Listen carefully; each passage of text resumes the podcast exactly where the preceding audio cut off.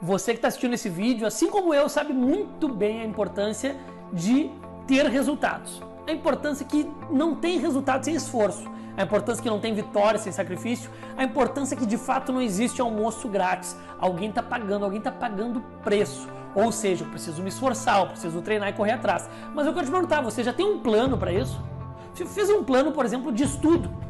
Você que trabalha na área de vendas, se decidiu 2020 ou depois do Covid-19, etc., quais são os livros que eu vou ler? Você decidiu quais são os podcasts que eu vou escutar? Quais são os cursos que eu vou fazer? Você decidiu para quantos clientes eu preciso abordar para chegar lá no final do fechamento do funil de vendas e bater a meta que eu espero? Você tem um plano de ação? Você tem um planejamento, um plano para de fato alcançar aquilo que você espera? Sim, porque tem muitos profissionais de vendas que fazem ótimas ligações, que mandam áudio maravilhosamente no WhatsApp, que fazem live, que se comunicam bem. Contudo, eles não têm um plano, não têm um planejamento. Logo, eles querem mudar os resultados deles. Só que eles não sabem o caminho que eles têm que caminhar. E muitas vezes existe uma crença limitante assim, mas Vinícius, como é que eu vou prever uma meta se eu estou começando um negócio novo hoje? Como é que eu vou saber quantos clientes eu tenho que abordar se eu não tenho métrica? Como que eu vou saber quantos clientes eu tenho que qualificar se eu não tive os que eu abordei? Como que eu vou saber quantos eu vou apresentar se eu não apresentei para ninguém ainda? Ou se eu apresentei para meia dúzia? Como que eu vou saber, Vinícius, quantos eu vou fechar? Bom, na verdade, isso é uma procrastinação, isso é uma justificativa. Eu não estou dizendo para você ser um mágico que vai dizer eu preciso prospectar 100 clientes, qualificar 50, apresentar para 20 e fechar 10. Não estou dizendo para você inventar número, não é numerologia. Eu preciso ter um norte. Quantos clientes eu quero fechar para chegar no faturamento que eu espero?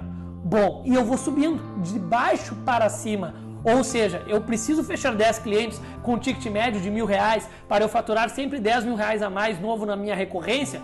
Essa é minha decisão de faturamento? Ok, agora eu vou planejar de fato mesmo do zero. Para com essa frescura de quem está começando, não tem como prever meta. Tem como prever meta sim tem como prever meta sim. Então você vai definir. Eu quero faturar 10 mil por mês? Ok. Quantos clientes eu preciso? certo? Se eu fosse fazer uma média de qualificação para esses clientes, vai subindo no teu funil de vendas. Tá, mas Vinícius, esse número é preciso? Não, esse número não é preciso.